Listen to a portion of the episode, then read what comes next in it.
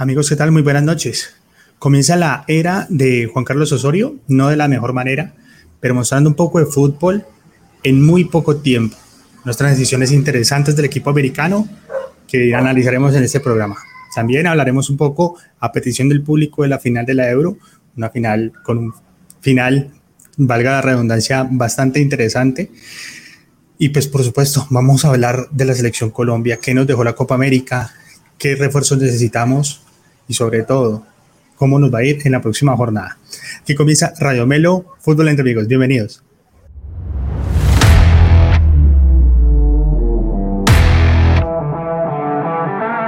Si disfrutas hablando de todo lo acontecido en el mundo del fútbol, este es tu canal. Ni expertos ni periodistas, solo un grupo de aficionados que disfruta del fútbol igual que tú. Aquí comienza Radio Melo Fútbol entre amigos. Bienvenidos al show. Amigos, muy buenas noches. Bienvenidos nuevamente a Radio Melo. Esta vez cambiamos los horarios. nos van a encontrar mucho más seguido después de los final de los partidos que nos gustan a todos, a todos los que nos gusta el fútbol colombiano, los que nos gustan las partidas de la selección. Creo que es el contenido que ustedes como público eh, nos están pidiendo y pues nosotros obviamente estamos para complacer a todos nuestros amigos. Eh, recuerden, las personas que se están conectando, ahí veo seis personas conectadas irle dando like al video, ir compartiendo este video, irse suscribiendo al canal para que este eh, contenido tan chévere y que es de ustedes, pues llegue a más personas. Eh, muy contento hoy de nuevamente ser el host del programa. Eh, para los que vayan a preguntar por Camilo, Camilo fue a comprar la camiseta del Deportivo Cali Nueva Lecoq y está celebrando la sexta eso. Entonces no va a estar hoy, pero estamos con los dos eh, compañeros que más saben de la América, porque hoy vamos a hablar mucho de la América. Entonces, pues nada, vamos a arrancar con la bienvenida. Eh, Morto, muy buenas noches, ¿cómo estás, mi hermano? ¿Cómo sentiste el partido de la América hoy?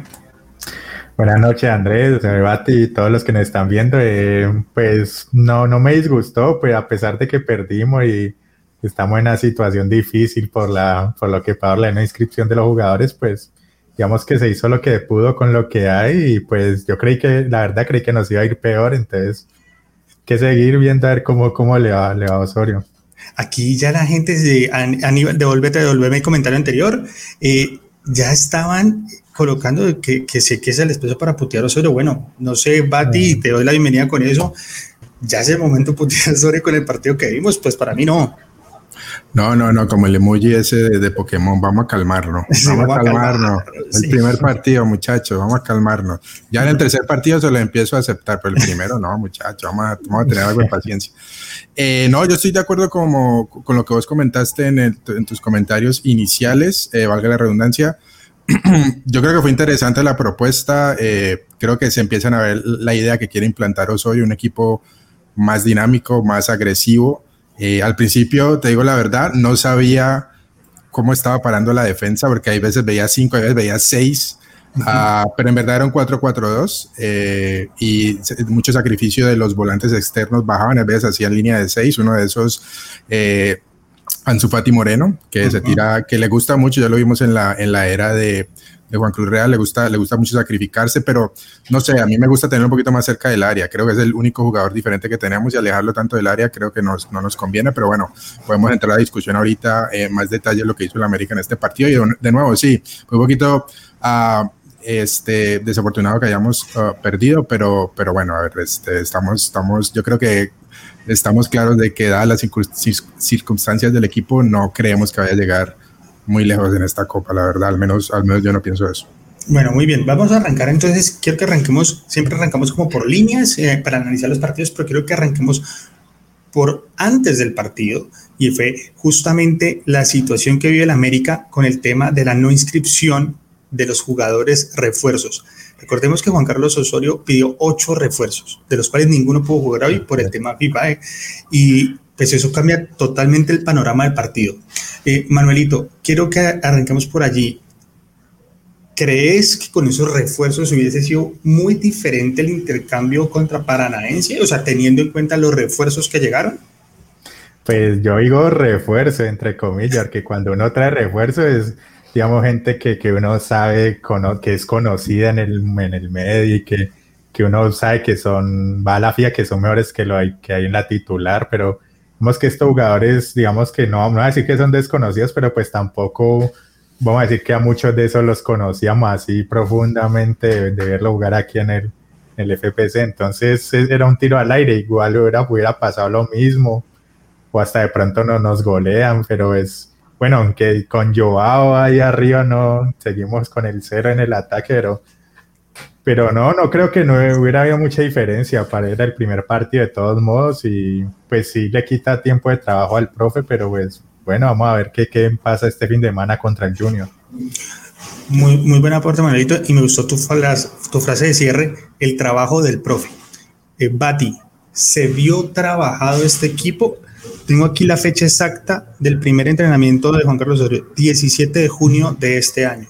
No lleva un mes, Juan Carlos Osorio se ve evolución de lo que alcanzamos a ver con eh, Don Juan Cruz Real, bastante resistido por mí, o con el equipo de Gerson, ¿se ve una diferencia o vemos algo muy parecido eh, a lo que veníamos viendo en América? Eh, no, sí, yo como lo dije, yo creo que se empiezan a ver al menos destellos de lo que quiere hacer Juan, Juan Carlos Osorio. Juan Cruz Real jugaba a, otra cosa y Gerson, Gerson también. Lo viste en el parado. a mí me, gustó mucho la llegada de los a ver, lo que yo te dije que hacían un 4-4-2. Los externos, que eran Arrieta por la derecha y, y, y Anzufati Moreno por la izquierda, se metían mucho al área y, y se, se, internalizaban un poco y dejaban pasar los, los laterales que llegaban mucho. Uno de, ellos, pues, este, el, el, de la derecha, que era Kevin Andrade, que pues eh, descubro que es lateral derecho. Sí, sí, sí. es, el, tecillo, es el tecillo de, de la América porque es un central como puesto de lateral y llegaba y entonces, pero llegaba mucha gente al área. Vos veías, este, llegaban esos laterales, pero se metían los dos, los dos externos, se interiorizaban y acompañaban a los dos, a los dos delanteros, Adrián Ramos y a, se me olvidó el nombre. Barreiro. Barreiro, y a Barreiro. Entonces llegaba mucha gente al área para recibir esos centros. En una llovía también a Paz, llegando ahí a cabeza de área. O sea que se, se, ataca con mucha gente. Eso me pareció eh, interesante y también se defiende con mucha gente. Como te dije, en un momento en que se regresaban los cuatro y los dos externos bajaban a hacer ahí línea de cinco, línea incluso de seis, lo vi varias veces. Así que hay mucho sacrificio en el equipo, se ve la idea, se ve que quiere apretar la salida, los, los, centrales salían a apretar los delanteros incluso hasta la mitad de la cancha, pasa apretado la salida del otro equipo. Entonces se le va viendo los destellos, las ideas que quiere Juan Carlos Osorio. También hay que tener en cuenta que todo esto lo había practicado con los otros, con la gente que había traído hasta ayer. Y, ayer le salieron con, con, esta noticia de que los jugadores que habían traído no, no, no, habían, no habían podido ser inscritos, entonces le tocó cambiar la nómina eh, completamente con otros jugadores. Entonces, dadas esas circunstancias, se puede ver. Eh, yo creo que al menos el primer tiempo, creo que el, equipo, el equipo lo hizo bien. Incluso tuvo una oportunidad de gol con Barreiro de cabeza que la saca el arquero abajo. Así que no estuvo mal. Yo creo que también eso está unado al, al, al yo me parece que no me esperaba un poco más del equipo brasileño, me pareció un poco pobre, dado que el, equipo brasileño ya viene jugando, el brasileirao no paró durante la Copa América, ya llevan como 11 partidos y este equipo va de quinto con un partido menos. Si, si ganara ese partido que tiene pendiente estaría de, segundo en el Brasileirao, así que no es, no es, una, no es una nota menor. Y, y, si no estoy mal, creo que se guardaron el delantero goleador, fue el que metieron en el segundo tiempo. Así que yo creo que un, un planteo un poco eh, conservador de, de Autori en el primer tiempo, al menos. Ok, listo. Bati, muy interesante lo que decías. Es más, dentro de la transmisión decían que eh, ese equipo justamente tiene ahorita uno de los goleadores de ese torneo del Brasileirao. Eh, y pues tampoco lo vi. Y quiero preguntarte, Manuel, ¿es virtud del América o de verdad vimos un equipo brasileño bastante mediocre?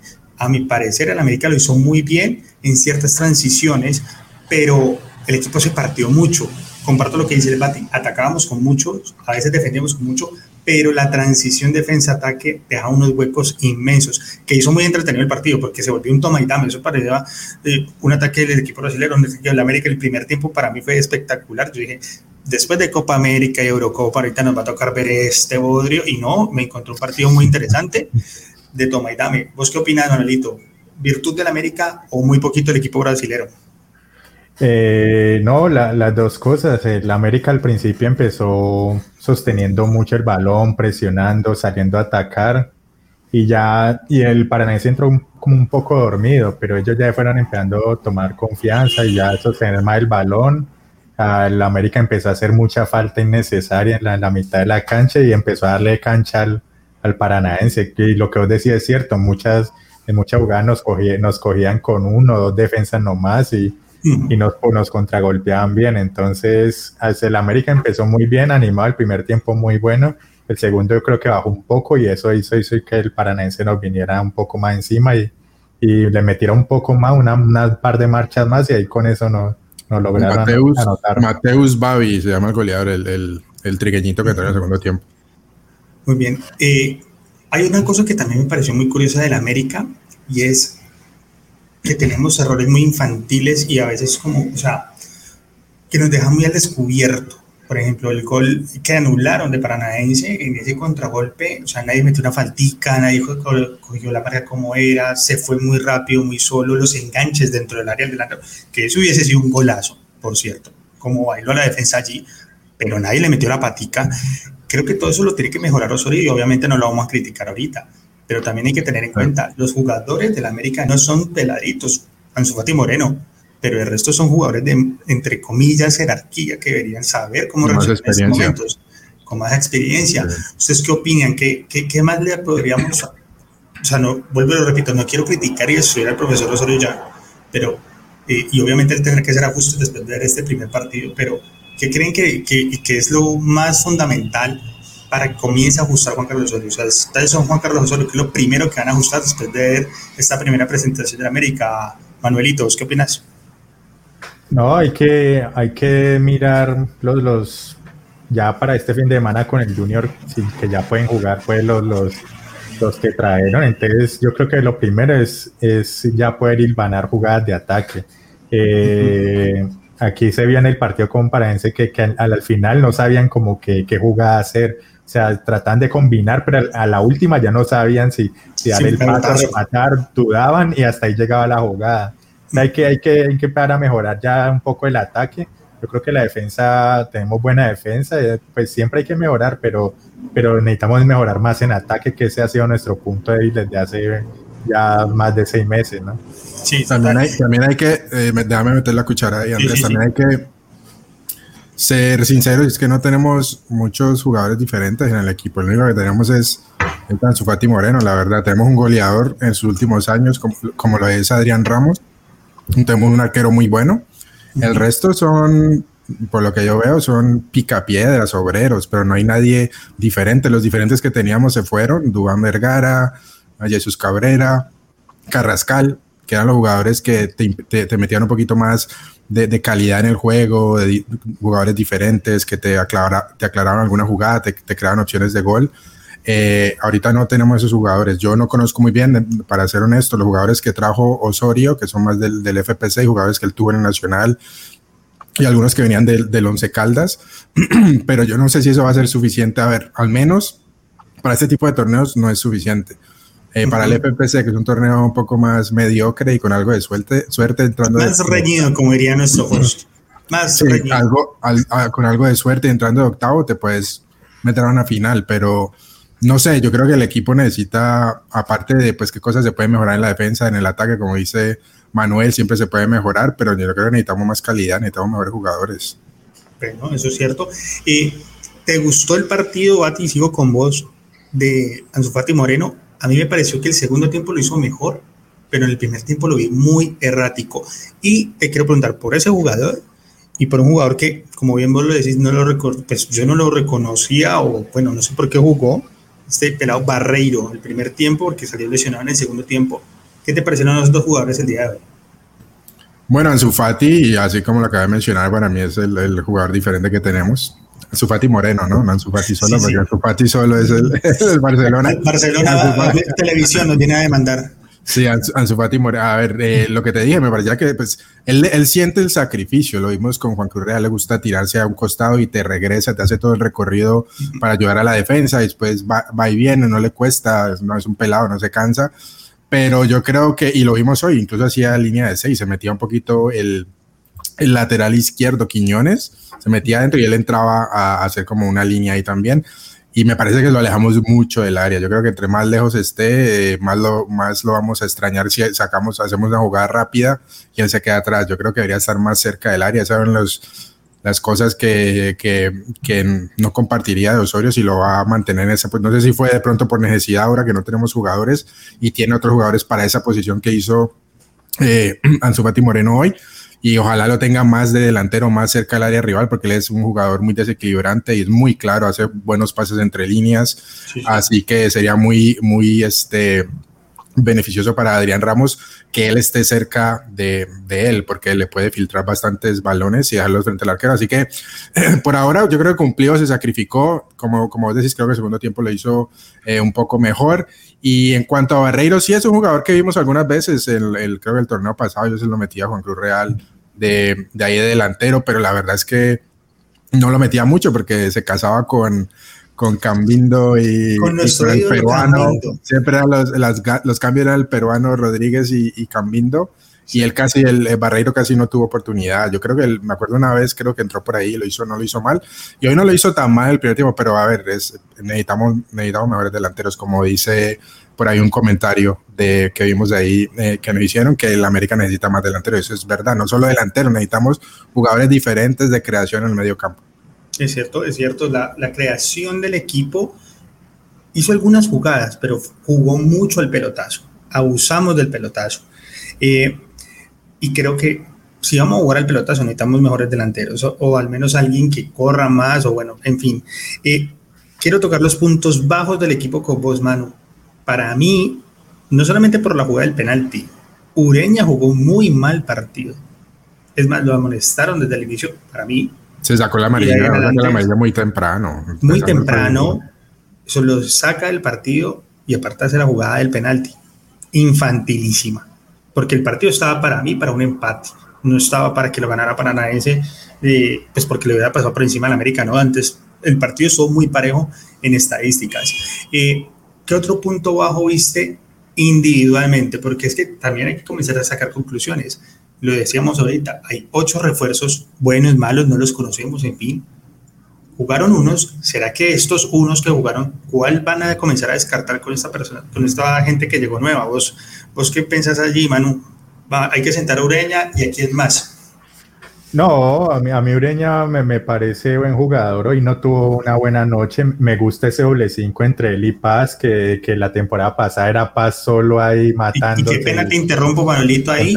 Me encantó el partido de Paz. Creo que fue de los jugadores que más personalidad mostró hoy. Entregó bien, recuperó bien. Muy buen partido de Paz. Usualmente cumple. Sí, Paz, siempre cumple, entonces esa dupla, ese doble 5 de, de, Ureña y Paz me, digamos que me, me, me anima, pues me, me da me parece que bien, pues ya Ureña sí, lo que decís, esa jugada infantil, el penalti, pero pues vamos a ver si, si se levanta y recupera, que, que él, él, es de los que le mete garra, que es lo que necesitamos ahí en el mediocampo. Entonces esperar que recupere. Ya en cuanto a la parte cuando lleguen los nuevos, mirar a ver si ya Arrieta vuelve al lateral derecho y poner ya a alguien que, que realmente sea volante por esa zona para, para ver si generamos un, un poco más, ¿no? Que, que Andrade pues se le notó que él no, no tiene la, la vocación pues para hacer ahí lateral y, y, perdimos varias chances y hubo varios, varios huecos que, que, se dejaron por esa zona. Entonces eso sería lo que habría que mirar por ahora. Bueno, perfecto. Vamos a ver cómo van encajando esas personas ya con 18 minutos de programa. Eh, que por favor vayanos colocando y quiero que le dejemos la pregunta allí para todos. ¿Les gustó este primer parto de la América? Independientemente, del resultado, ¿les parece que evoluciona un poco más el América con este nuevo planteamiento? A mi parecer sí, me gustó la presión, me gustó cuando el equipo estuvo corto, jugó muy bien, hasta iba al vano, algunas jugaditas sabrosas, tuvimos jugadas de presión interesantes, pero a veces se partía mucho, pero en términos generales creo que con menos de un mes de trabajo sería un equipo muy, muy interesante. Entonces, déjenos sus comentarios qué les gustó. Hubiera, hubiera, hubiera, sido interesante haber mantenido el cero hoy. Sí, sí, e ir, a, ir a Brasil con el cero, los dos, y, y, ya con los jugadores. Yo creo que para la próxima semana ya los jugadores que no se pudieron inscribir ya se pueden inscribir. Ya se pueden Sí, sí, sí. y ver. tengo entendido que no. ¿Que no? Yo tengo entendido que no, según lo que he leído y lo que he Ah, porque no lo inscribió para la Conmebol, o sea, no, ya, no, ya no puede inscribir. O sea, no, no, ya, Pero yo entendí en la transmisión, bueno, eso se los quedamos debiendo, o bueno, ahorita lo revisamos mientras tanto, o si alguien lo sabe que nos lo coloque allí. Yo en la transmisión entendí que ya para el próximo partido podían estar, o sea, que más o menos los habían inscrito hoy y porque están inscritos hoy no podían jugar. Algo así fue lo que yo entendí. Pero vamos a revisar a ver qué, qué, nos pueden El, el punto era que si, se, si hubieran podido jugar esos, esos jugadores para la próxima semana hubiera sido interesante un 0-0 porque gol de visitante pronto más vencido hubiera sido chévere, pero a que todavía, todavía se puede, ¿no? Pero siempre un gol de visitante perdiendo de local es, es mucho más difícil el, el, planteamiento porque a la América le va a tocar salir a proponer y a ganar ese partido si, si lo quiere voltear, si quiere voltear la serie, ¿no? Entonces esperemos a ver si, si puede usar esos jugadores o no. Pero mira que el planteamiento que vi en América hoy, con esa presión alta, con, hasta con ese pelotazo, que para mí, vuelvo y lo repito, se abusó de él, creo que puede ser una buena estrategia para ir a salir a buscar un partido. O sea, no, no veo descabellado y también viendo lo, lo que vi del equipo brasileño que no fue superior infinitamente hay que ponerle un poquito de fe también al tema. Esperemos a ver si llegan los nuevos jugadores y si no, pues esperar que, que, por fin entre el gol. Pues creo que América va a pasar eh, y está pasando por lo mismo que vivimos ahorita en la Copa América con la selección Colombia, que no hay gol. Pero bueno, quiero devolverme a uno de los primeros comentarios de don Alejandro Barón, que desde la semana pasada nos tiene presionados, como hoy tenía presionado Paz a los brasileros con el tema de la euro. No nos vamos a detener mucho, pero vamos a ir avanzando en el programa. Ya 20 minutos, hay mucho que hablar sobre el tema de la final de la euro. Eh, Manuelito, aquí hablamos todos y casi todos dimos de favoritos a Italia por un tema de jerarquía y eso al final se definió en penaltis. ¿Cómo viste el partido? ¿Qué tal te pareció? ¿Y qué tal la definición? Eh, para mí el primer tiempo estuvo aburrido, la verdad no me gustó. sí, en, Inglaterra metió el gol muy rápido y claro, eso, eso le ayudó para tirarse un poco atrás. Italia no encontraba la forma, así como, como Brasil el día anterior contra Argentina no encontraba. Pero en el segundo tiempo sí, sí, sí se pusieron las pilas y ya ahí sí encontraron las ganas.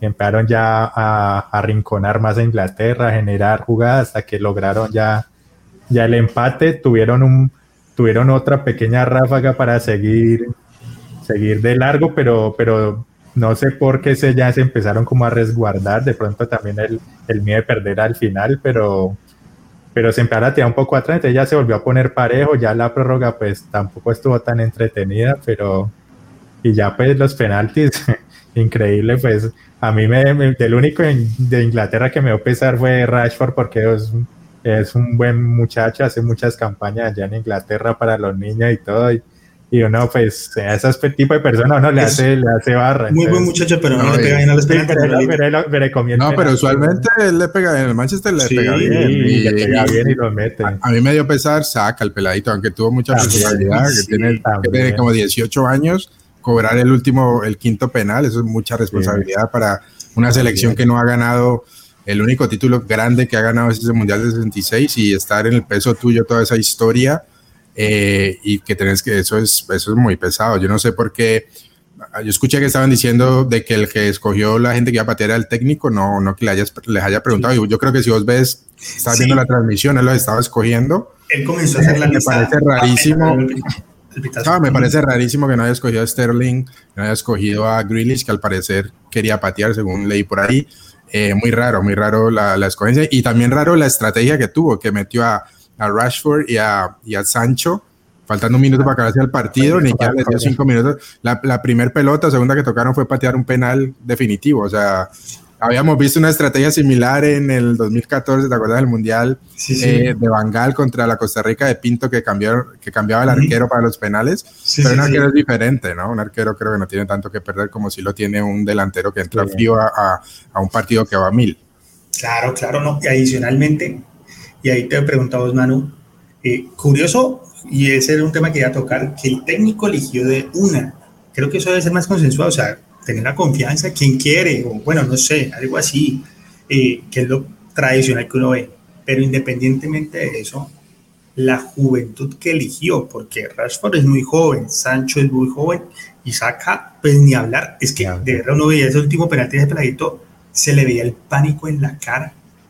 O sea, yo creo que todos los que vimos esos penaltis dijimos, se lo va a comer de una, o sea, es que era impresionante como nos pasó con nuestro querido amigo Cardona cuando sabíamos que iba a salir a comer. Y uno que elige ahí mejor, Manuel, la experiencia eh, o de pronto la juventud. Ahí vos, ¿con, ¿con, qué te dirías? Bueno, es, es complicado, ¿no? De pronto en, la, en las prácticas de la semana, de pronto los cobraron, no me comieron ninguno y cobraron 20 y metieron 20 y los otros y fallaron. Entonces de pronto el técnico creyó que, que esos eran y les preguntó, bueno, ¿usted cómo se siente? Y ellos, no, pues bien. Pero digamos que después de que falló Rashford y falló Sancho y luego le toca sacar, el, el miedo se incrementa. Si lo hubieran hecho ellos dos y él, él le tocara el último, listo, de pronto iba un poco más tranquilo, pero pues ya después de dos fallos el, el miedo se, se, multiplica y pues un muchacho sin tanta experiencia, pues ahí le cobraron. Ve, pero sí, sí. Sí, le iba a comentar, sí, o sea, yo creo que ya analizando un poquito más el partido, sí, yo creo que, que Inglaterra eh, le hizo daño al partido el, el, gol tempranero de ellos a los dos minutos, porque Inglaterra de por sí el técnico es, es bastante conservador, porque tiene jugadores para jugar a otro estilo para jugar más ofensivo. Tiene jugadores muy buenos del medio, de buen pie del medio hacia adelante. Tiene un gran goleador como Kane, pero puedes apostar más. Y bueno, metía Kane con Sterling usualmente, pero en el medio campo le gustaba más este jugadores un poco, le gustaba por el, por el exterior, pero que tenés a, tenés a Rashford, tenés a Sancho, estos que metieron para los penales, tenés Foden, a, Foden, a Mount, a Greeley, a Greeley, si Greeley lo metía a finales, como comenta por aquí este Alejandro Barón, siempre lo metía a los finales del segundo tiempo a que le arreglara, arreglara algún partido. Le funcionó contra Alemania porque entró él cuando iba 0-0. El equipo cambió y de hecho pues él participa en las dos jugadas de los goles eh, ingleses contra, contra los teutones. Eh, pero claramente este equipo puede tener otra cara muy diferente, jugar más ofensivo. Creo que fue bastante timorato, haciendo línea de, de o sea, tres y de cinco y doble, doble contención ahí, eh, jugando de local con tu gente. Yo creo sí. que, yo creo que, o sea, no lo iba a hacer en la final, fue más de todo el torneo, siempre jugó así. Y yo creo que necesitan un cambio de chip, dado el, el, la clase de jugadores que tienen. No te puedes dar el lujo de sentar a todos esos Pokémones que es una, son una bandola, la mayoría son jóvenes, pero que yo creo que de aquí en adelante, un año, dos años, son jugadores que yo creo que si, si siguen mejorando, tienen que ser titulares y Inglaterra tiene que jugar a otra cosa. A eso, a eso justamente era un punto que iba a tocar y es, esto va a sonar redundante, pero ¿pierde Inglaterra la final o la gana justamente Italia? O sea, lo que quiero decir es, ¿fue más mérito de Italia? ¿O fue que Inglaterra solito se clavó el puñal, por así decirlo, y dejó pasar la gran oportunidad? Porque yo opino igual que el Bati, en el hombre a hombre y hasta en los cambios tiene mucha más nómina la selección inglesa. Además, recordemos, Inglaterra le pasó por encima a todos los equipos en la Champions. Es la liga hoy por hoy más poderosa que tiene el planeta y la que mejor se está viendo fútbol, pero en selecciones le quedó faltando. Italia tiene un muy buen equipo que viene muy bien formado, pero digamos que en los últimos partidos le costó un poco más de la solvencia que venía mostrando. Entonces, Manolito, ¿vos qué opinas? ¿Es más mérito de Italia? ¿Es justo campeón? ¿O de pronto Inglaterra, como dice el, el viejo Bati, le faltó demostrar de verdad jugar a otra cosa? Sí, le faltó, le faltó que cuando logras un gol tempranero no, no tienes necesidad de tirarte tan atrás con esos jugadores que tenés.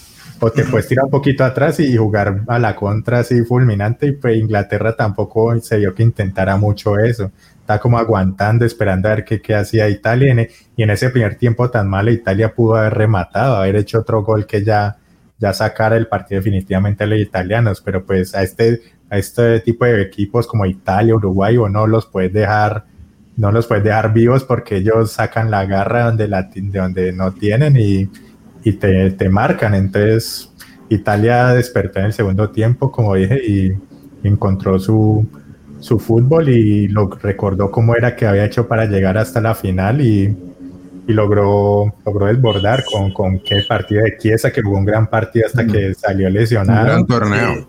Y, y sí, jugador de revelación, torneo. ¿no? Revelación de Italia, seguro. O sea, okay. hubo, hubo, diferentes jugadores de torneo para Italia, ¿no? Creo que Locatelli empezó muy bien, después se fue para la banca, eh, lo, lo, mandó Mancini a la banca, perdió la posición. Eh, pero yo creo que en sorpresa, Spinazzola, eh, los centrales siempre fueron sólidos, aunque Chiellini creo que no pudo jugar los dos primeros porque, porque traía ahí alguna enfermedad. No sé si tenía lo del COVID se recuperó o tenía una, una, lesión, no recuerdo bien, pero entró después. Pero en la, en la etapa final de la Euro, lo de Chiesa fue sensacional porque desde que entró para ayudarles al partido contra Austria, que se fue al tiempo extra, que se vio la diferencia que hizo, de ahí se ganó, se, se ganó, ganó, claro, se ganó el puesto, contra España hizo ese golazo también en, en las semifinales, y, y, fue creo que el jugador más peligroso que tuvo Italia en, en la final. Eh, ojalá eh, en la Juventus ya lo venía, yo ya lo venía notando que era el, jugador un poquito diferente, eh, aparte de Cristiano Ronaldo, por supuesto. así que yo creo que muy justo para él y muy justo para Italia. Yo creo que si miramos a, a, través del torneo, creo que Italia fue el, el, el, justo campeón por lo que demostró, sobre todo en la primera ronda de grupos. A contra Austria se le complicó. Eh, España lo hizo, eh, contra Bélgica lo hizo, contra Bélgica lo hizo bien. Fue el mejor partido para mí. Sí, lo hizo bien, pero Bélgica también hay que decirlo que él daba muchas ventajas en la defensa, es un equipo algo ofensivo, pero que este gol que hace Insigne no lo marca nadie, viene de la mitad de, la, de la cancha, agarra la pelota atrás de la línea de la mitad de la cancha, ¿no? Desde el campo italiano, se va con la pelota hasta el área, la cabeza del área y de ahí patea, nadie le sale a apretar. se saca a Tielemans, creo que se lo engancha y se va solito. Entonces también dio muchas ventajas ahí. Bélgica, pero no, pero pero ese partido era un partido clave, para mí era el partido que yo quería ver a Italia y lo hizo muy bien. Y después España, eh, creo que el partido que más sufrió, lo sufrió más creo que, contra Austria, por supuesto. Y ahí fue donde jugó diferente Italia, porque a España le quitó el balón a Italia y lo sometió a ese juego. Y, y, ya Inglaterra, pues ese partido se dio como se dio por el gol tempranero, ¿no? De, de, dos minutos ya se sabía que Italia tenía que ir a buscar el empate y le hizo más fácil el trabajo eh, que tenía ya planteado eh, el técnico a, de, Inglaterra de esperar un poco y, buscar el contragolpe, ¿no? Muy bien, interesantísimo, Guate. Sí, tenés razón, yo opino igual, creo que, y como lo dijimos en el programa anterior, eh, donde analizamos quién era nuestro favorito, creo que todos dimos favoritos a, a, Italia, excepto Camilo, que no había visto el euro, pero se atrevió muy atrevidamente a elegir Inglaterra sin ver el fútbol, pero todos dimos a Italia, y creo que Italia lo gana con jerarquía porque al final los penaltis también es de jerarquía y eso fue lo que se vio, lastimosamente por los pelados de Inglaterra, que todos estaban muy asustados. Eh, y vamos a viajar de justamente este campeón Italia al campeón de Sudamérica, porque hoy leí, no recuerdo la página, me disculparán la, la bomba que voy a tirar de humo, pero sí lo leí, estoy súper seguro, que está sonando muy fuerte que se enfrenten Argentina como campeón de la Copa América e Italia como campeón de la Euro en homenaje a Diego Maradona, idealmente, y me imagino yo que se jugará en Italia, en el Estadio del Nápoles. En San Paulo. Si se, llega a dar ese partido, ¿quién tiene más chances, Manuelito? Así te la tiro, pues. Eh, no me estás con Buena pregunta, buena pregunta. ¿Quién tiene más fútbol? No, Italia yo lo veo un poquito más sólida. Eh, tiene la misma intensidad que demuestra Argentina, son un equipo intenso pero me parece que, que en líneas generales todos los jugadores tienen un poco más de, de calidad, pues sin contar a Messi, claro está. Sí, sí. Pero por ese lado lo veo un poco más parejo. Italia está y tiene un poco más de, se le un poco más de, de trabajo. Entonces, a, pesar de que esté Messi, yo creo que va Italia un poquitico más arriba. Mm. Sí, de hecho, para mí lo que sería interesante es que yo no creo que Argentina, bueno, porque no es una, es un partido semi amistoso, ¿no? No estás peleando por nada. Pero aparte de eso, yo creo que, yo creo que eh, Argentina no le jugaría igual como le jugó a Brasil, ¿no? Yo creo que Argentina, em, la forma en que lo jugó contra Brasil fue a, no dejarle espacio a Brasil, porque vos sabes, yo siempre he sido de la, de la teoría que cuando vos te metes atrás y querés llevar el partido al choque, a la entrada fuerte, a meter, eh, y vos tenés armas para atacar, pero no escoges no hacerlos porque te sentís un poquito inferior al equipo que tenés al frente. Entonces, yo, creo que Argentina y Scaloni sabían que se iba el uno a uno, abrirse, atacar eh, y intercambiar golpes con Brasil iba a perder. Yo creo que ese cálculo fue el mismo cálculo que hizo Reinaldo también cuando jugamos contra Brasil. Yo no, yo me meto atrás y a ver cómo le hago daño en contragolpe a Brasil, porque si te le abrís a Brasil y te atacas, es bastante riesgoso y te puedes llevar un par de goles rapidito, pensaría yo. En cambio, yo creo que Argentina contra Italia, yo creo que jugaría diferente, yo creo que jugaría un poquito más, más este, fluido, más a la ofensiva. Sería un partido muy interesante, ¿no? Sería muy chévere porque es, semi amistoso, en verdad, porque no, no, se pelea nada y sería como un poco más el homenaje a, a Maradona dado el escenario, dado los dos países, ¿no? Pues argentino y él se hizo leyenda en Italia con el Napoli, eh, lo adoran en ese estadio eh, si tienen la oportunidad de ir a Nápoles, se lo recomiendo. Eso allá es un templo afuera, o sea, eso es la locura. Y nada, sería repetir la semifinal del, del 90, ¿no? No sé si se acuerdan, semifinal entre Italia y Argentina, que hay una historia detrás de eso, que porque los argentinos de eh, perdón, los italianos del sur y el norte pelean mucho, hay una, una, cosa bastante dividida y hay una rivalidad bastante grande. Y, y los argentinos del sur, y perdón, los italianos del sur y sobre todo los de Nápoles, por supuesto, apoyan mucho en esa época Maradona, lo, lo, adoran todavía, y Maradona les pidió que lo, que lo apoyaran. Y muchos italianos dicen que eso fue un error haber jugado esa semifinal en Nápoles porque mucha gente italiana hinchó por, por Argentina por Maradona. Como mucha gente se vio ahorita en la final de la Copa América, unos brasileños hinchando por Messi que se ganara, que se ganara la Copa, porque no sé, entonces también se dan estas cosas en el fútbol, que la gente idolatra más a un jugador que hay veces a su propia selección, a su propio país. Adicionalmente, y eso, y eso tiene muchos condimentos y más en un mundo como el de ahorita. Si eso era antes, como lo estás comentando, Bati, el, y me disculparán la expresión, el mierda que se le está armando a Neymar por salir reído con, abrazado con Messi después de la final. Eh, o sea, tuvo que salir a dar 300 mil explicaciones y yo creo que todavía mucha gente en Brasil lo terminó odiando, entre comillas, aunque para mí fue el único jugador que hizo algo en esa, final de Brasil, eh, porque salía reído con su amigo Messi. Entonces, sacar la pasión del fútbol y ese fanatismo a veces es difícil y más en un tema de selecciones. Bueno amigos, entonces vamos en el minuto 36. Este es el momento de las personas que estén llegando, porque vi que algunas están llegando, que le comiencen a dar like. Recuerden, este programa va a quedar aquí en YouTube, en su canal favorito de Radio Melo, para que lo vean. También lo vamos a compartir en el podcast. Eh, un podcast que lo van a tener en todo el eh, Spotify, bueno, en el de Apple, en todas nuestras plataformas. Y también vamos a tener nuestro contenido muy especial eh, de todo el mundo del deporte en, en nuestras diferentes redes, Twitter e Instagram, donde nos van a encontrar como Radio Melo 2020. Así que compartan este contenido. Vamos a seguir hablando de selecciones y como ya llegamos a casi la mitad del programa, no sabemos cuánto se va a gastar, vamos a comenzar a hablar de algo que va a pasar en dos meses nomás. Es más, menos de dos meses, porque este mes, que hasta que se acaba, y es la nueva jornada eliminatoria. Saludos a Dino Forever Jurassic World. Uh, Jurassic acordamos. me, me, gusta, mucho esa película, la primera sobre todo. Dino Forever, te amamos. Eh, gente, en dos meses vuelve a salir al ruedo la selección Colombia de fútbol. Manuelito, no sé, o si Bati lo tenéis claro contra quién vamos a jugar. Eh, sé que es, sé que es una jornada, si no estoy mal, es una jornada triple. Creo que vienen tres partidos, por lo que eh, por lo que se aplazó. Por lo que se aplazó eh, antes de la Copa América, se aplazaron algunos partidos y creo que la de septiembre, si no estoy mal, lo voy a mirar rapidito, es una jornada triple, así que va a ser este bastante, bastante interesante. Aquí creo que tengo algo, a ver. Este, partidos.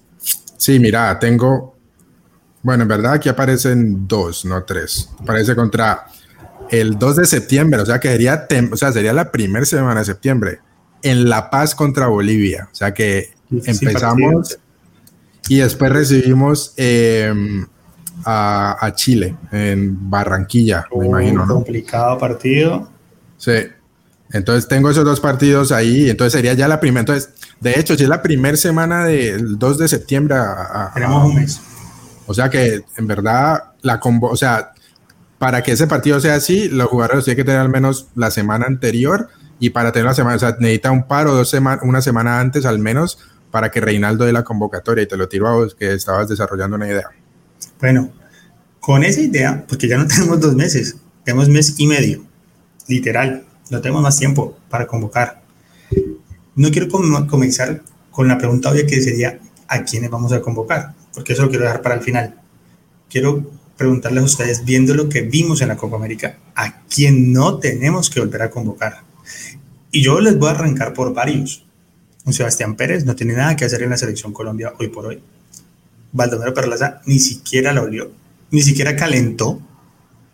Morelos se fue a la tribuna, gracias a Dios y a Reinaldo Rueda. ¿A quién más hay que no volver a convocar? Porque es que, y, y no quiero destruir a los jugadores, pero si no tienen el nivel, le están quitando el cupo a alguien que sí lo puede tener. Y en algún momento tuvimos hasta esos problemas con las lesiones y con los lesionó Jairo, entonces tuvimos que traer a Fabra y le estamos quitando cupo a gente que de pronto puede venir a aportar cuando venga una lesión o cuando necesitemos un cambio importante. ¿Quiénes deberían estar descabezados de lo que vimos en la Copa América? Manuelito, quiero arrancar con vos. Manuelito, estás muteado. Ya, ya, qué pena. Eh, acá Aldomero no, Aldomero no lo podemos descartar, que ni siquiera lo vimos, entonces no sabemos si sirve o no. Eh, pero imagínate que con esa selección... bastante. No, es que ni siquiera lo vimos en esa Copa para que ponga a Sebastián Pérez por encima de Baldomero, te dice bastante también. Y adicionalmente, no solamente con eso, Bati, es por encima de Sebastián Pérez, teniendo en cuenta que Sebastián Pérez jugó dos partidos, o sea, no he dicho, ah, bueno, es que Sebastián Pérez jugó uno, un ratico y ya, pero es que arrancó con uno mal y por encima de ese partido mal no jugó Baldomero. Aparte, aparte, aparte, metiendo la cuchara muerto y ya te dejo, recordemos que Lerma tiene que regresar porque él se salió por un problema personal que tuvo. Entonces es otro, otro que regresa para esas posiciones, así que menos posiciones tenemos ahí en, la primera línea de volantes.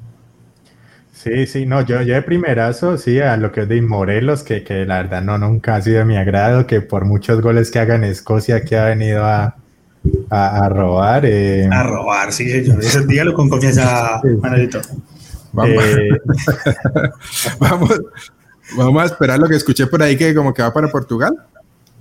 por ahí leí algo de que como que un, un, equipo portugués, o sea, va a mejorar, va, va, a subir de liga, a ver cómo le va ahí. Pero lo que pasa, Morto, siguiendo tu idea, es que es que en esa posición ahí tenemos muchos jugadores. Ese es el mismo problema con, con Queiroz, que traía como cinco nueves y jugamos con un nueve. Entonces, aparte no tenemos a Falcao, que Falcao seguro si empieza a jugar y la empieza a, empieza a empacar, a hacer goles, eh, va a regresar Falcao y seguro va a pelear la titularidad. Y ya tenemos a Falcao, Dubán y Muriel. Y aparte tenemos a, Borja.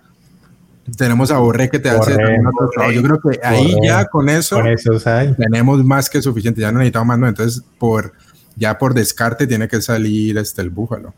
sí, sí. El mismo que Sebastián Pérez, Tecillo y Muriel yo lo, yo lo seguiría llamando, pero ya no, no como titular y no ya como alternativas para, para ciertas situaciones, pero ya hay que empezar a mirar. A Muriel, mira, yo en esos dos casos, que decir, Muriel, primero, todavía no le hemos dado la oportunidad de jugar como 9-9. Yo quiero que un partido le den a él de 9 solitario, como se le dieron a Dubán toda la Copa América casi. Dejarlo de 9 y con un volante de creación atrás de ellos, ¿no? También a esa hay que dársela a Duancho. Y si vas a sacar a Tecillo, porque, o sea, de, de, la titular, ¿a quién meterías ahí? Sí, claro, es que ahí está la pregunta también. A mí me gusta, yo, yo, yo me muero por ensayar a Daniel, Muñoz por esa banda, a ver cómo le va, porque él, es muy, buen jugador y, es, y es polifacético, entonces de pronto en esa, banda nos puede funcionar. Te voy a tirar una que me acordé el otro día, si, se ponen a ver, ojo, les voy a tirar una. Tenemos, nos vemos, gracias por acompañarnos, Alejandro. Alejo, eh, Alejo venía a lo de la Euro y se fue. Sí, ya, quería, hablando, me hizo comentario en YouTube por aquí que la euro, la euro, la euro, tiró los tres comentarios que quería hacer y a dormir. Eh, este, no, te iba a decir que, ¿te acordás en la época de, de, de Peckerman? A ver cuántos de ustedes se, se acuerdan. En el Mundial me acuerdo sobre todo en, el, 2014, cuando jugábamos con Armero y Zúñiga. Cuando íbamos ganando en los partidos, en los segundos tiempos, sacaba Armero y metía a Santiago Arias de lateral izquierdo. Revísenlo, que eso lo hacía Peckerman. No me acuerdo si lo hizo en eliminatorias, pero en el Mundial lo tengo clarito. Y, Santiago Arias jugaba de lateral por la izquierda y Zúñiga se mantenía por la derecha y lo hizo al menos en los dos primeros partidos contra Grecia y Costa de Marfil, me acuerdo que lo hizo. Santiago Arias sabe hacer ese trabajo, también lo hacía con Peckerman. Ahora, vamos a tener, tenemos tres, tres laterales derechos. De, o sea, tenemos a, Medina, a Arias cuando regrese, que se va a demorar un rato todavía, y, Daniel Muñoz, que, que, lo hizo, cumplió, me parece. Eh, bastante. Y si llega, que es una conversación y que Camilo lo mantiene este, trayendo a colación, que si podemos atraer, traer a Villa. Si traemos a Villa, él, va, él tomaría, si Reinaldo lo cree que es, él va a ser titular, lo tomaría la posición de cuadrado. Y muchos dicen, bueno, entonces a cuadrado lo mandamos de lateral. Entonces teníamos cuatro laterales derechos, entre comillas. Tenemos muchos laterales derechos. Entonces yo creo que se pueden transformar, siguiendo la idea de Morto, de Daniel Muñoz, también Santiago Arias puede ser una opción ahí, porque lo era con Peckerman. Ok, interesante. No, hay que, hay que probar. Y adicionalmente, creo que hay muchos jugadores que se quedaron sin jugar, ojo, eh, que para mí sí tenía que haber probado y que yo les voy a dar el beneficio de la duda, como son los centrales que no jugaron, Lucumini y Cuesta. Son jugadores titulares en la Liga de Bélgica. No se probaron, le dio toda la confianza a los de siempre y creo que todavía. Murillo, probó con Murillo. Murillo, que para mí cumplió. Sí. Me parece que son jugadores que definitivamente se tienen que reforzar. Yo he tirado un nombre aquí que, que yo no descartaría, no sé, eh, que es Jason Murillo, que es uno de los, es, un, es un, este, un central que creo que es zurdo, que creo que saca bien el balón. Yo no le descartaría porque juega, en una, juega, en una, línea, en una liga top. Y a mí me parece, a mí nunca me, nunca me, ha sentado mal, yo creo que lo ha hecho bien. A veces eh, se, se, le ha dado mucho palo a ese jugador, pero a mí no, no me, no me disgusta, así que ojo que si lo llaman a él de nuevo, allá tenemos cuatro centrales, o sea, tenemos los dos titulares y tenemos a Murillo y tendría a los dos Murillos, a Oscar y a Jason. Entonces no sé si uno de los, del, de los, de los que juegan en Bélgica se caería por ahí. Muy bien, muy interesante. Eh, pero bueno, ya hablamos un poquito de los que no deberían estar, creo que concordamos en algunos jugadores. Ahora vamos a hablar, ya para rematar estos 15 minuticos, de la cereza del pastel, el tema favorito de Nicolás Esteves, uno de los grandes eh, protagonistas de este programa. Nico, un, abrazo por el lobby. Eh, y que nos recuerde como importante, nos falta un solo suscriptor para los 700. Así que si usted no está suscrito en este momento, dele like, suscríbase y active la campanita. Y ya vamos a los 700, van a venir muchas rifas más, van a venir más contenido chévere para ustedes. Vamos a hablar de que nos hace falta, muchachos, y es la creación. Miren, yo eh, con sorpresa, y yo les digo sinceramente, eh, creo que he visto que mucha gente le dio mucho garrote a esta selección y a los jugadores. Y si nos fijamos, Reinaldo Rueda logró muchísimo con un nivel bajo de muchos jugadores en una Copa América que fue muy competida. Y adicionalmente llegamos a un tercer puesto. Sí, de pronto, no contra, no jugando en las maravillas, pero los llegamos y ganamos ese tercer puesto y tuvimos grandes descubrimientos, pero es innegable, innegable que nos hace falta generar más fútbol. Si lo generamos, los delanteros tuvieron oportunidades, que fue también, yo creo que otras cosas que hay que mejorar, la definición de los nuestros delanteros, delanteros que las que tengan la meta, pero la generación eh, quedó bebiendo y quedó bebiendo bastante. Más de 70, Diego. Alternativas. Eh, Quintero, Don James Rodríguez, Cardona, que ya fue. ¿Quién más? No quiero que nos detengamos en estos tres.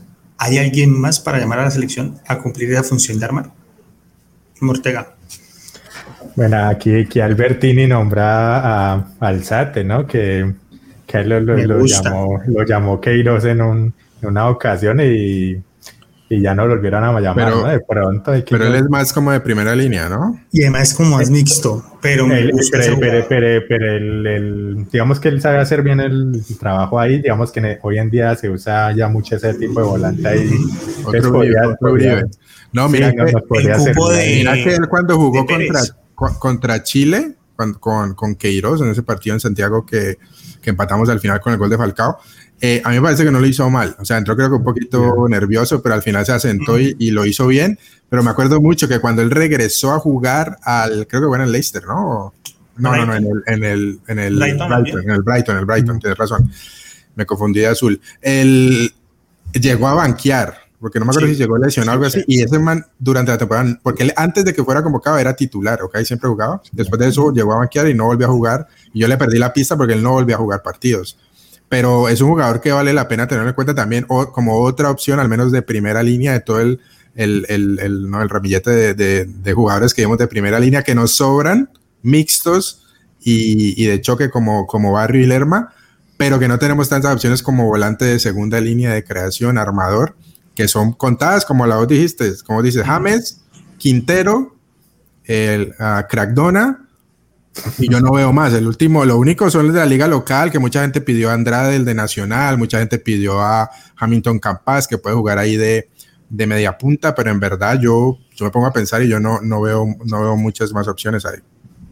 Ahora, eh, yo quiero que nos detengamos, obviamente, y tiene aquí un, un, momento especial en el programa, faltando 10 minutos, el caso James Rodríguez. Estamos hablando de, definitivamente el jugador que justamente hoy estaba hace siete años recibiendo su bota de oro curiosamente desde que, que el Bati estaba tocando el tema del Mundial del 2014. Hace rato, ¿no? Ahí, sido hace, siete años, hace como dos, tres años. a James en su esplendor. Yo no voy a decir que no pueda volver a ese nivel, no lo he vuelto a ver en ese nivel. Jugó muy bien en el primer año en el Real Madrid, pero bueno, circunstancias de la vida no lo han dejado estar en su mejor nivel. Cosas de la vida, como diría un amigo. Cosas de la vida, como diría un amigo. Todos los problemas que tuvo ahorita en la selección, en esta última convocatoria. Yo no quiero saber si se va a reconciliar o no. Yo quiero que ustedes me digan, muchachos, hablando solamente del tema fútbol, el tema James Rodríguez ahorita en Everton, sonó mucho para el Milan, eso parece que no se va a hacer. Eh, llega James Rodríguez a entrenar con Everton y será al menos titular con Everton, teniendo en cuenta que ya está Rafa Benítez. Y si no es titular, debería llamarlo Reinaldo. ¿Qué opinas vos, Manuelito? Eh, James, siempre que estén bien físicamente hay que llamarlo, o sea, que, que no le esté, que si no le vuelve a pasar esto que le pasó ahora último, que jugaba 30 minutos y se lesionaba un mes, mm. pues ahí no hay forma, pues un jugador para 30 minutos en esta eliminatoria no sirve, pero si, si de pronto puede que no juegue mucho, pero cada vez que entre y juegue los mismos 30 minutos, pero no se lesione y vuelve y juegue otro partido, otros 20 minutos, y vaya sumando así a poco y, no se lesiona, hay que llamarlo, porque él, tiene la calidad, él siempre demuestra en la selección que le mete ganas y eso es lo que necesitamos, ¿no? Eh, un jugador calidoso que, que, conoce el oficio armador, entonces lo necesitamos ahí, o sea, alguien que, que, que cuando esté lo pueda dar todo y, y que no después no tenga consecuencias, ¿no? De que se, se, rompió dos meses y ya no nos no lo podemos volver a llamar más. Yo, estoy de acuerdo con Morto. Yo creo que James antes siempre demostró que incluso no siendo titular en el Real Madrid llegaba a la selección y era la figura, era el, jugador que generaba eh, más, más o proponía más juego eh, ofensivo para la selección, tenía gol, siempre, siempre sacrificó por la selección y no era necesario que fuera titular en el Real Madrid. Ahora, tiene que ser titular en el Everton, muchachos. Tiene que ser titular en el Everton. Es que no estamos hablando del Real Madrid ya, no estamos hablando del Bayern Múnich. Estamos hablando del Everton de Inglaterra. Decime quién lo va a sentar. O sea, que otro jugador está por encima de él. Tiene que ser titular en el Everton. Adicionalmente, eh, que es la estrella del equipo. O sea, eh, claro. claro, obviamente está Claver Levin, está Richarlison, pero si uno se fija en marketing y cómo se giró cuando llegó al Everton, James Rodríguez era para que fuera la estrella del equipo y eso no se vio, o al menos yo no lo vi. Empezó bien, la temporada empezó bien. Sí, sí, arrancó muy bien. Y después empezó a lesionar, después empezó a lesionar y ya era entraba y salía, entraba y salía y ya fue muy inconsistente toda la temporada él por la parte física y por ende no tenía mucha continuidad. Ok, listo. Y ahora hay, que, hay, que, esperar, hay que esperar si, si el planteo que vaya a dar Benítez ojalá lo, lo favorezca, ¿no? Que, que de pronto no le toque ir y bajar tanto, que pues sabemos que ese trabajo a él no, no le gusta tanto y que, que logre, digamos, dejarlo, contenerlo un poco más arriba, a ver si puede desplegarle lo que él sabe. Manuelito, yo te digo una cosa, con todo respeto, si a James Rodríguez, el técnico Benítez, le dice papito, usted tiene que entregar el agua apenas salga el partido. Eso es lo que tiene que hacer. Porque yo opino igual que el Bati. Ya no es un tema del técnico. Y, me ah, pero no es porque haya pasado por, o sea, no es que Zidane lo dio, el Bayern lo dio, el Everton lo dio, no, o sea, no todo el mundo tiene la culpa y pues no, ya es hora de que James comience a demostrar y opino igual que el Bati, si no es titular en Everton, por favor. Muchachos. Ve, pero aparte, aparte de, aparte, demos por hecho de que toma la titular y que empieza a jugar. Muy bien. Hay un choque, que para mí hay un choque claro entre él y Reinaldo Rueda. Ese es otro tema diferente. Total. es otro tema diferente porque se ve que hubo un cortocircuito ahí. Ya lo hemos discutido muchas veces aquí. La verdad, ninguno de nosotros sabe qué pasó. Eh, han salido muchas historias. Eh, yo, yo estoy un poquito en el campo de que Reinaldo, no sé si Reinaldo en verdad desde un principio tenía la intención de convocarlo o solo lo hizo para traerlo y después y ya tenía pensado que no lo iba a llevar porque en verdad no terminó bien la temporada James desde la parte física y también pues continuidad de juego. Y me parece que a mí si él ya tenía eso en la mente que de nuevo no lo sabemos no le debe haber convocado. Y listo así como hizo con Falcao. Pero se dio esa cosa hay muchas historias de, de, que James pensaba que sí estaba que no estaba. Eh, otra historia que salió fue que él no podía jugar contra Perú que tal vez contra Argentina pero la Copa América sí. Y entonces que como yo no puedo jugar contra Perú, yo me quedo aquí en Medellín, que estoy chévere, y ustedes se van a, a Perú y cuando regreso yo me... Y él no quería, como que no, quería unirse a la concentración, eso ya, eh, no sé si eso sea verdad, pero eso salió. Entonces ya como cosas de diva, de que darle preferencia a un jugador, eso rompe cualquier cosa. No sabemos lo que pasó en Ecuador, cuando nos golearon, nos comimos seis goles, lo que pasó, hubo muchas historias ahí también, hubo muchas cosas que no sabemos, pero para mí lo que sí es claro es que hay un rompimiento entre James y Reinaldo. Reinaldo se quedó callado, no dijo nada más, ya James supimos lo que hizo, el live, el, comunicado, eh, bla, bla, bla. Eh, si, va, si a James lo van a convocar, al menos por esa parte, tiene que haber un acercamiento entre los dos pronto. Porque, como vos lo decías, tenemos partidos de eliminatorias dentro de muy poco. Y a James le va a tocar incorporarse a un equipo que acaba de quedar tercero de la Copa América y, que viene, y lo ves que hay una unión en el equipo bastante, bastante buena, todo el mundo corre, todo el mundo mete, excepto Cardona que le pesa un poquito otras cosas y no puede meterse. pero, pero que se ve que el equipo está hablando para un mismo lado, algo que en el partido para mí en Quito contra Ecuador se veía que había algo raro ahí, que tampoco nunca supo qué, fue. Entonces, ese es otro tema diferente, aparte de, de, la continuidad y el ritmo de James y que sea titular de Everton, el otro tema es que hay un choque entre él y el técnico claramente y eso se tiene que aclarar primero. Sí, y creo que creo que también, y alguien lo colocó allí, y no, no creo que fue Dieguito, que dijo que como cumplió 30 años va a sentar cabeza, va a ser el punto de inflexión. Eh, para mí el punto de inflexión justamente es esta Copa América, porque si James tenía algo de diva, lo que Reinaldo Rueda lo aterrizó, le dijo, nadie está por encima de la selección, ni vos ni nadie. Y le va a tocar a James Rodríguez no solamente mostrar en Everton, sino aquí en la selección Colombia que tiene que poner las boticas de trabajador e ir a camellar como lo hacen todos.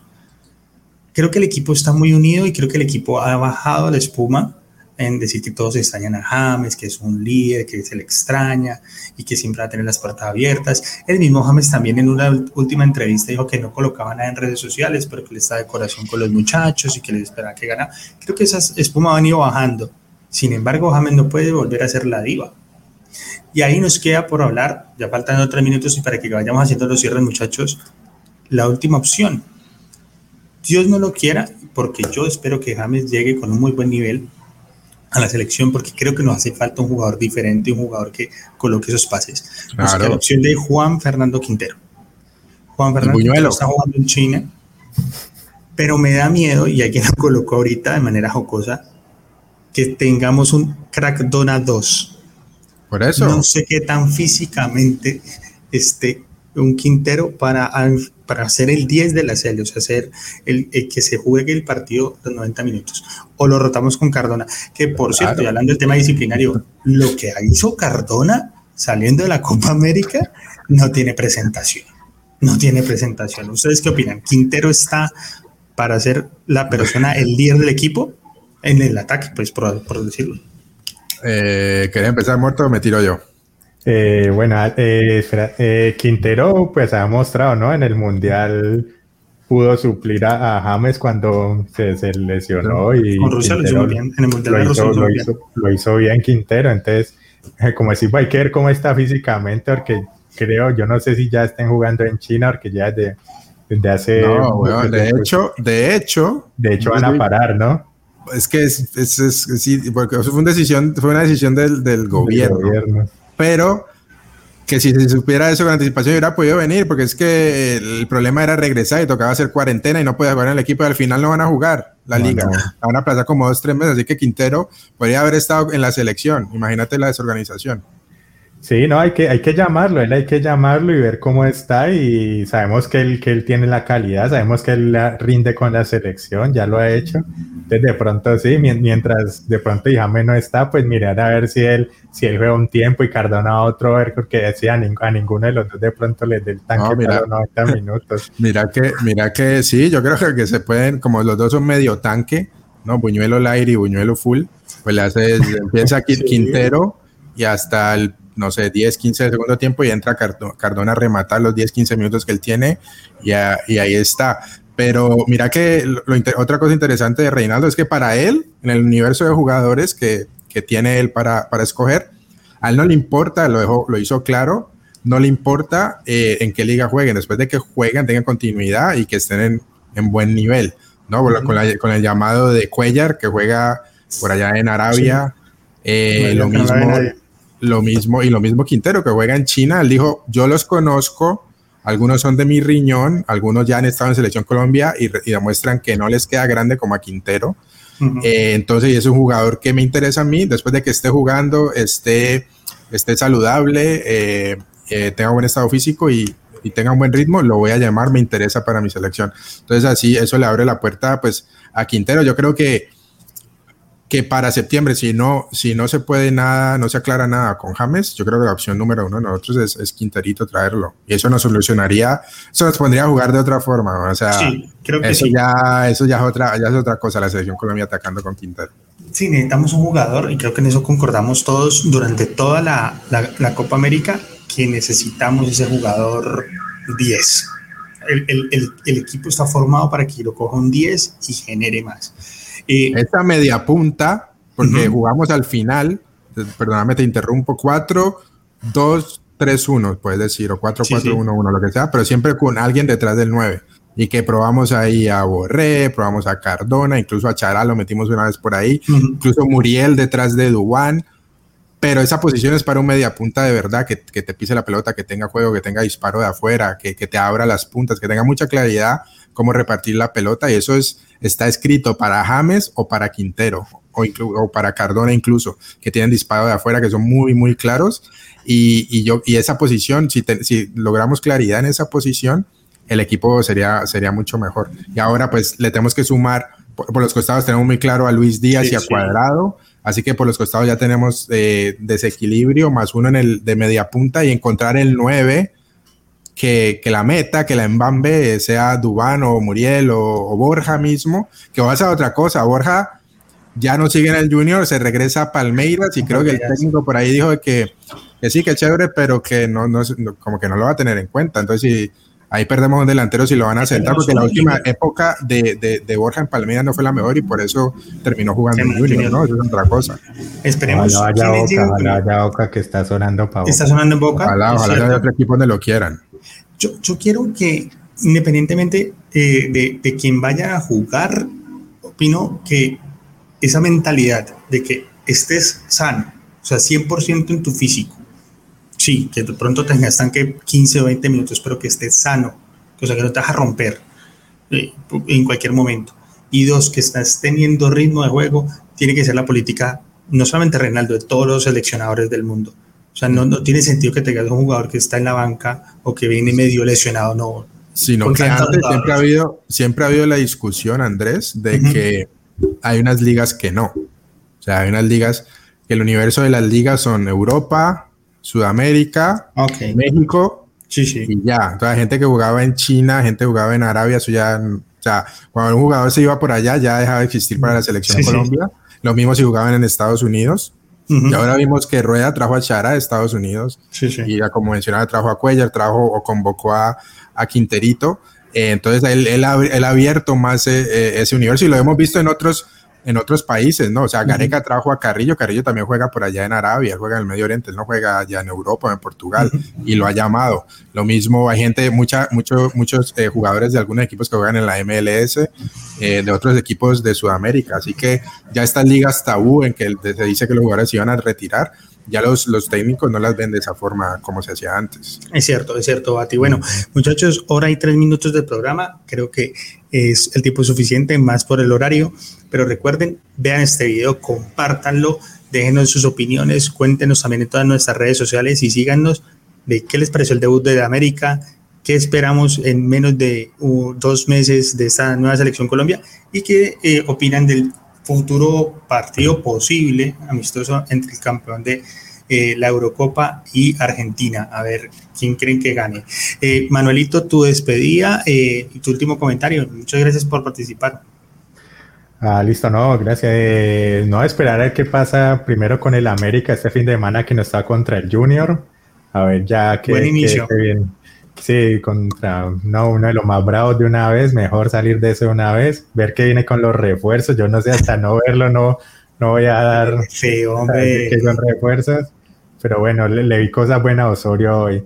Respecto al tema al tema James, lo que dije que, que si tiene que reconciliar con Rueda, pues tenemos a dos expertos en pactos, a, a Falcao y a, y a Potscar. Claro, claro. Que, nos pueden pues ayudar con, lo, con el pacto ahí para ver si, si se ponen las Te lo firmo de Rueda.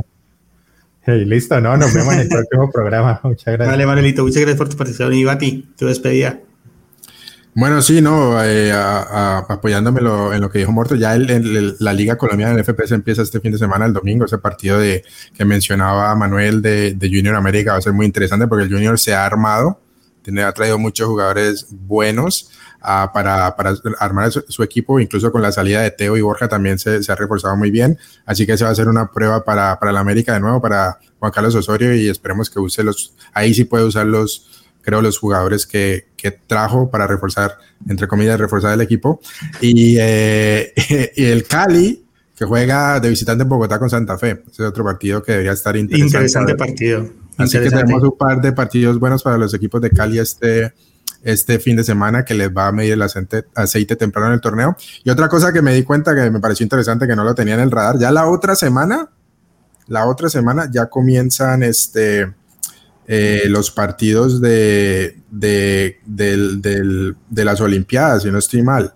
Ah, Estaba okay. viendo. Así que vamos, a, vamos a, a, estar más pendientes de eso ya la otra semana. En el próximo programa estaremos hablando eso con, con más detalle. Pero que estén, que estén tranquilos, que se acabó la Copa América, se acabó la Eurocopa, está la Copa de Oro. Mucho cuidado, muchachos. Aunque ahorita es puro puro partido de barrio ahí entre Jamaica y Guyana y se dan zapatos. ¿Vieron, ¿Vieron, lo que le pasó al Chucky Lozano? Que ahí lo matan sí. contra, contra, Trinidad y Tobago. Sí, Imagínate, sí, es que sos México te, te, te, enfrentas contra dos equipos, contra Trinidad y Tobago. O sea, y uno de esos te la bajó y lo puso, lo mandó al hospital. Sí, eh, me acuerdo un partido amistoso que tuvimos una vez, creo que fue con Jamaica y alguien, no me acuerdo quién mandaron al hospital también, a Rey Betancur o algo así. Eh, Ah, no, a Neider Morantes. A Neider Morantes. El caridoso eh, de la época. Sí, este, así que esta Copa Oro que esperemos a que lleguen a los cuartos de final ya cuando vaya limpiando un poquito el, el cuadro. El, el, ripio, el ripio. Cuando quiten a los Bolivias y a los Venezuelas de allá. Ojo que, ojo que está, está este, Luis Fernando Suárez con, con Costa Rica. ¿eh? Hay que darle la pista un poquito que le dieron a ese equipo. Y y este, entonces está la Copa Oro y después, pues, las eliminatorias dentro de poco, como hablamos, y las Olimpiadas, el fútbol de las Olimpiadas y las Olimpiadas en general. Así que se vienen cositas interesantes para que vamos a estar discutiendo en este programa. Perfecto, Minati, muchas gracias, muchachos. Esto fue Radio Melo. Quiero que mi cierre, obviamente, tiene que ser con el tema del Tour de Francia, última semana. Y muchachos, esta semana se define si el toro de Urrao se defiende en la montaña como lo ha venido haciendo. Yo no digo que va le vayan a quitar el título a Pogachar. Pero si se defiende bien, tiene muchas chances para la contrarreloj, que si no se mal es entre el viernes o el sábado, de ser podio de este Tour de Francia, que será un logro inmenso. Nosotros ya estamos acostumbrados a ser los primeros en las generales y no, eso no es tan fácil, la verdad. Pero gran carrera del Toro de Urrado. Vamos a ver si Nairo en estas etapas que vienen de los Alpes logra recuperar su camiseta de Pepas. Todo está por decir. Creo que ha sido muy curioso que en este tour lo emocionante se volvió conseguir la camiseta de Pepas y la general pasó a un segundo plano pues por, por todo lo que es Pogachar. Entonces muchachos, esto fue Radio Melo, muchas gracias por estar acá, recuerden darle like, suscribirse y compartir este video. Necesitamos un suscriptor para los 700, uno más. Uno, uno más. más. ¿Ah, no subió? No, no, no, no, los que estén aquí, háganme el favor, se suscriben ya mismo, cumplimos los 700 y acabamos este programa. Chao, chao mi gente. Chao, Nos vemos. Nos vemos.